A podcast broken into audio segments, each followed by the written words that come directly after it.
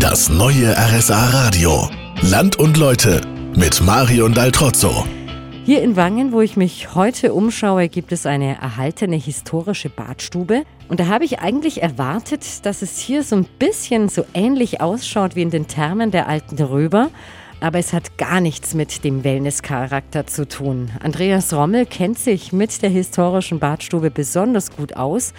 Wenn das keine Wellness-Oase war, für was war die Badstube dann? Wenn man sich überlegt, was ein Bader alles geleistet hat, würde man ein ganzes Gesundheitszentrum für ein Baderteam, er war ja nicht alleine, hatte ja auch Knechte und Mägde, im Prinzip drauf beziehen. Also man könnte sagen von der Kopf- und Haarpflege, Zahnpflege, über Wundpflege bis hin zu solchen Anwendungen wie eben Einlauf, Aderlass, Schröpfen, wurde hier wirklich alles gemacht.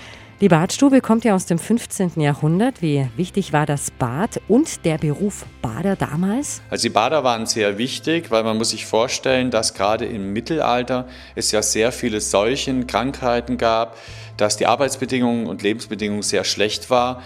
Insofern waren die Bader sehr wichtig zur Gesunderhaltung und haben da auch eine große Funktion gehabt. Der Bader war immer gleichzeitig auch Wundarzt und Pestarzt. Da wurde ihm bestimmt nicht so schnell langweilig. Vielen Dank, Herr Rommel.